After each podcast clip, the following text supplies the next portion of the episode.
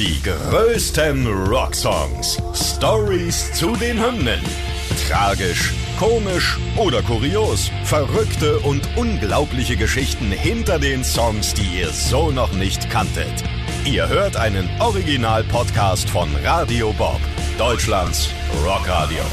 Heute mit Lara Bahnsen und Nina Logis. Heute Last Resort von Papa Roach. Cut my life into pieces. This is my last resort. Suffocation, no breathing. Don't give a fuck if I cut my arm bleeding. This is my last resort.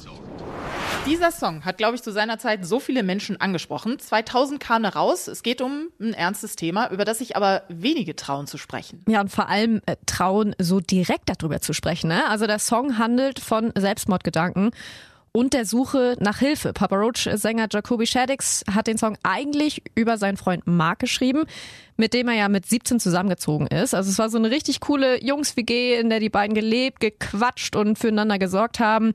Dann hat Jacoby irgendwann mal Drogen mitgebracht, mit denen sie dann herumexperimentiert haben. Das Problem aber mit solchen Mitteln ist ja aber, dass sie unterdrückte Gefühle ans Tageslicht bringen. Und das war bei Mark besonders der Fall. Der hatte schon so viel Scheiß erlebt und konnte diese Gefühle dann einfach nicht mehr verarbeiten. Also hatte er diese Selbstmordgedanken über mehrere Tage hinweg und Jacoby konnte ihm einfach nicht helfen. Das hat sich der Sänger nie verziehen, dass er die Drogen mitgebracht hat.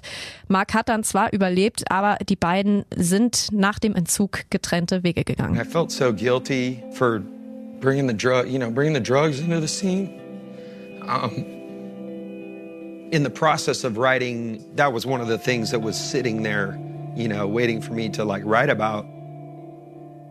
And I wasn't singing it in a first person's point of view, so I could like all of a sudden be the victim and get attention. That wasn't what this was about. It was just about telling the story. Ja, ganz schön tragische Geschichte irgendwie. Das hat Jacoby wiederum in so eine dunkle Abwärtsspirale gezogen, diese ganze Sache, weil er sich schuldig gefühlt hat.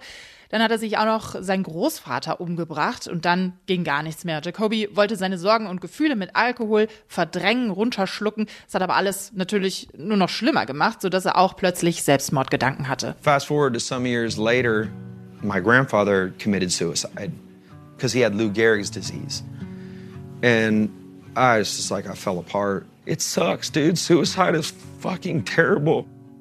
You know, I had found myself years later in my own struggle with suicide and being suicidal. It was a really, really, really tough time in my own life. I'm going, fucking, is it, it's like, is my life just a fucking parody? of a joke on me now? Like, what the fuck? You know, like, because I was really at a deep, dark place. And this didn't have to do with my grandfather or Mark. This had to do with my own issues and the things that I had been burying for years.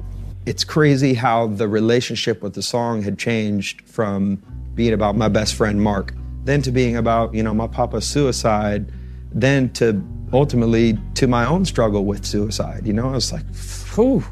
Heavy shit, man. Das hat er in einem Weiß-Interview erzählt. Ja, und Jacoby hat in Last Resort dann seinen Schmerz, seine dunklen Gedanken ganz direkt aufgeschrieben, was sich zu der damaligen Zeit kaum jemand getraut hat. Er sagt ganz explizit, keiner interessiert sich dafür, wenn er sich seinen Arm aufschneidet, verblutet und nicht mehr atmet.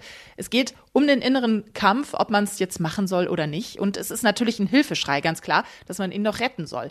Also der gesamte Prozess, den ein Mensch in so einer Verfassung vielleicht durchleben kann, wird in den Song verarbeitet. Ja, und der Song hat nicht nur Jacoby dann geholfen, seine Gefühle zu verarbeiten, sondern sicher ja auch den Kids, die dann so einen ähnlichen Struggle hatten, beziehungsweise auch haben heutzutage. Also ihr seid nicht allein und könnt da durchkommen, so ein bisschen so ein Mutmacher. Und ich glaube, das haben sie damit dann auch geschafft. Ja, und nebenbei haben sie auch noch den erfolgreichsten Song ihrer Karriere geschrieben. Bis heute ist es ja ihr meistgespielter Song. Über tausendmal haben sie den schon live performt. Er war auf der Nummer eins in den Billboard Modern Rock Charts und das Album Infest wurde ja nicht zuletzt wegen Last Resort auch in den USA dreifach mit Platin ausgezeichnet. Das hätten sie auch nie gedacht, gerade weil es ja so ein krasses Thema ist. Damals war das auch ein Riesending, gerade beim Thema Suizid, da sind die Medien ja sehr sensibilisiert. Deswegen gibt's den Song tatsächlich in mehreren geschnittenen Versionen.